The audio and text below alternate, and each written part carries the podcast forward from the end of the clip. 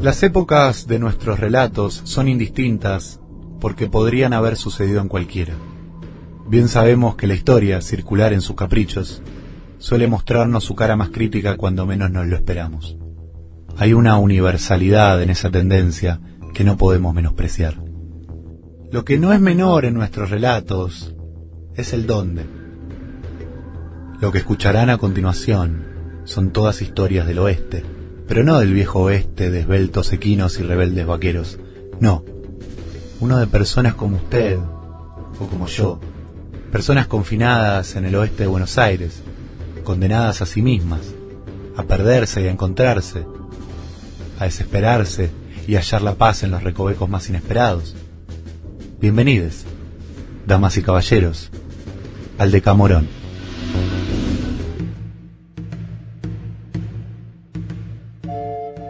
Claro que los peligros de la ambigüedad son insondables, y más en épocas en que los discursos o los textos que pronunciamos son escindidos de la parte presencial, carnal, individual. Pongamos por caso la polisemia. ¿Qué es la polisemia? Un fenómeno lingüístico del campo de la semántica. Dicho en cristiano, es cuando dos palabras son iguales pero quieren decir cosas diferentes. Pero para que haya polisemia, ambos vocablos tienen que tener un grado de unión del tipo que sea. Caso contrario, se trata de homónimos. Estos problemas, en apariencia ajenos al mundo que importa, fueron exhibidos por la abogada Clarissa Mastrangelo cuando tuvo que afrontar los cargos de incitación al incumplimiento de la cuarentena obligatoria por parte de un joven muchacho que ya introduciremos.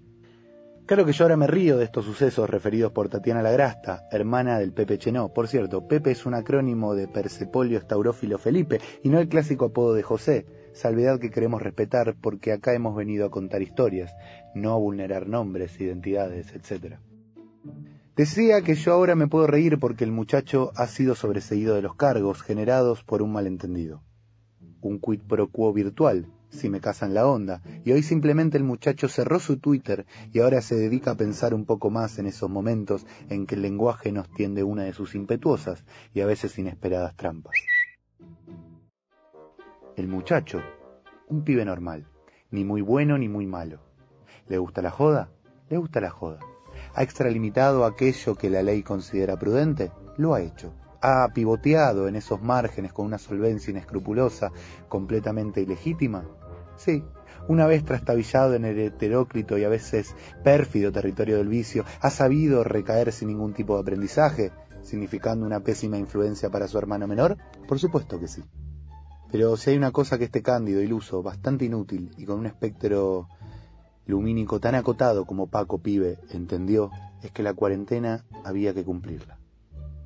Aunque eso implicara dejar el peor de sus vicios, incurrir en la estupidez, la barbarie, la felonía.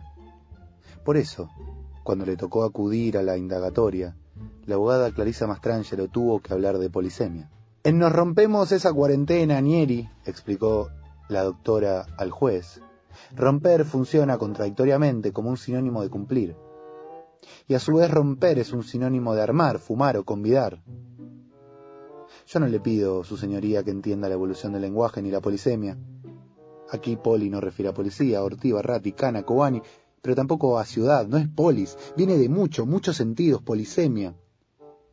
En este caso, lo único que el muchacho rompió, lo único que el inepto de mi defendido rompió es su traición de no cumplir con su deber. La letrada continuó en su defensa, ilustrando el recinto acerca de semántica y otras cosas que posiblemente esa junta de notables desconocía. En cuanto a nuestro muchacho, cuyo nombre estamos preservando por motivos obvios, ha reemplazado la expresión rompete ese por habilitame esa secuela o contame ese cuentito. ¿Lo que escuchaste te acaba de cambiar la vida? A nosotros tampoco. Pero lo seguimos intentando. Puedes escuchar todas nuestras producciones buscando Infernet en la pestaña de podcast de Spotify. O seguirnos en nuestra cuenta Infernet Radio en Instagram. Porque si de intentar se trata, Infernet será siempre tu premio consolador. Digo consuelo. Uy, menos mal que corregí eso antes de que se grabe el aire porque